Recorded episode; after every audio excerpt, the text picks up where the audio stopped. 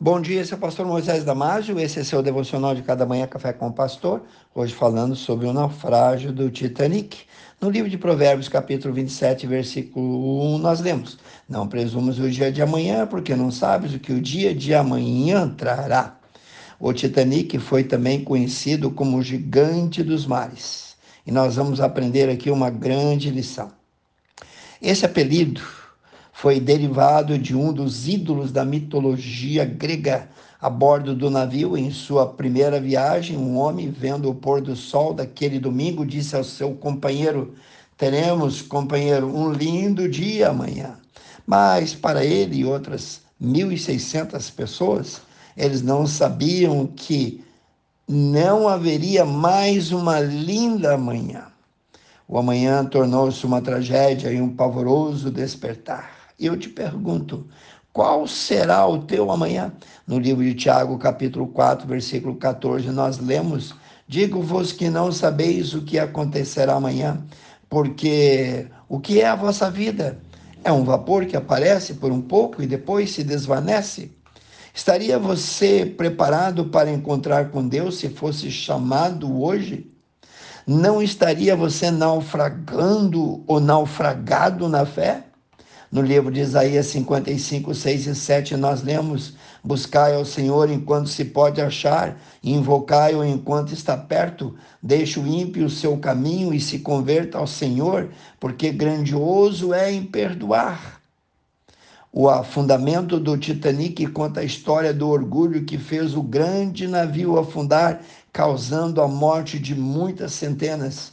No dia de 14 para 15 de abril de 1912, Deus respondeu à provocação de homens nécios que construíram uma das maravilhas da engenharia naval, o Titanic. Acomodaram-se turistas de várias nacionalidades naquela travessia em comum. Todos sabiam que os engenheiros haviam garantido: nem Deus pode afundar este navio transcorria a noite na maior alegria, na maior festa. Repentinamente há um aviso vindo do marinheiro que observava do mastro da gávea para o timoneiro do navio. Gritava ele lá de cima, iceberg à frente. Ele viu a gigantesca montanha de gelo se aproximar e pouco a pouco depois o Titanic, com 50 mil toneladas, dirigia-se rapidamente, inevitavelmente, ao seu encontro. O timoneiro teria evitado o desastre em circunstâncias normais, mas nesse caso era tarde demais. O iceberg foi desviado rapidamente, mas não o suficiente. Uma ponta de gelo abaixo da água perfurou muitos metros na frente do navio.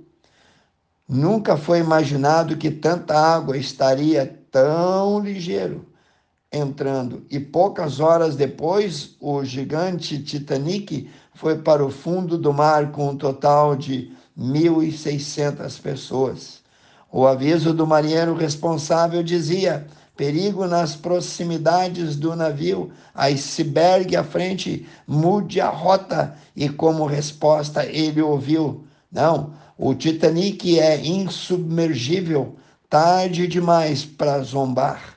O navio foi atingido por enorme bloco de gelo. O Titanic desapareceu rapidamente, levando no seu bojo centenas de vidas. O navio Carpatia, que passava por perto, recolheu aos poucos os poucos sobreviventes nas primeiras horas da manhã. Todavia, somente os que foram salvos do mar e os que se perderam no mar foram recolhidos. Não há outra classe para você também. Ou você está salvo navegando para a glória sob direção do capitão chamado Jesus e indo para a glória eterna, ou você está indo para o inferno, para o castigo eterno. No livro de Marcos 8:36 nós lemos que aproveita o homem ganhar o mundo inteiro e perder a sua alma. Também o salmista diz no capítulo 20, versículo 7: Uns confiam em carros, outros confiam em cavalos, mas nós faremos menção somente do nome do nosso Deus. Quantos estão sonhando com coisas melhores por vir e deixando a Deus de lado? Deus está sendo esquecido no coração de muita gente.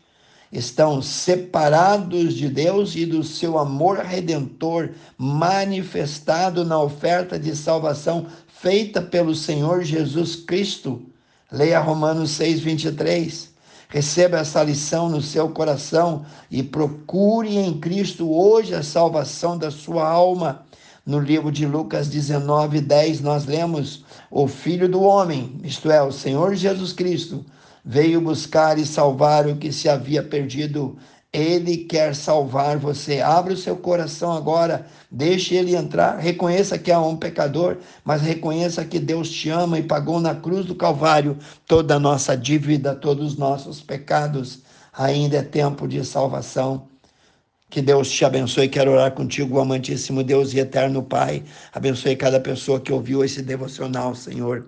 Abençoe cada um, Senhor, que está com seu coração compungido tocado pelo fato que ainda precisa aceitar Jesus, que ainda precisa reconhecer que Jesus é bom, maravilhoso, tremendo, extraordinário, que Deus lavou-nos com seu sangue derramado na cruz do Calvário todos os nossos pecados. Abra o coração de cada uma, peça e ore em nome de Jesus. Amém.